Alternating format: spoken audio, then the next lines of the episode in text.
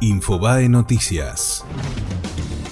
Otro fallo de la justicia de Estados Unidos en contra de Argentina por la expropiación de IPF. Se trata de un juicio que, llegado el caso, podría costarle al Estado unos 3 mil millones de dólares.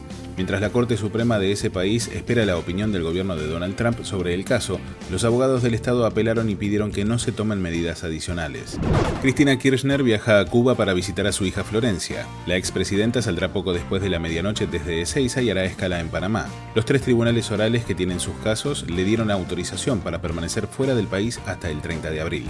Último adiós a Alan García. Su hija leyó la carta que escribió antes de suicidarse. En el texto, el exmandatario arremete contra las acusaciones de sus opositores y sentenció Dejo mi cadáver como muestra de desprecio hacia mis adversarios.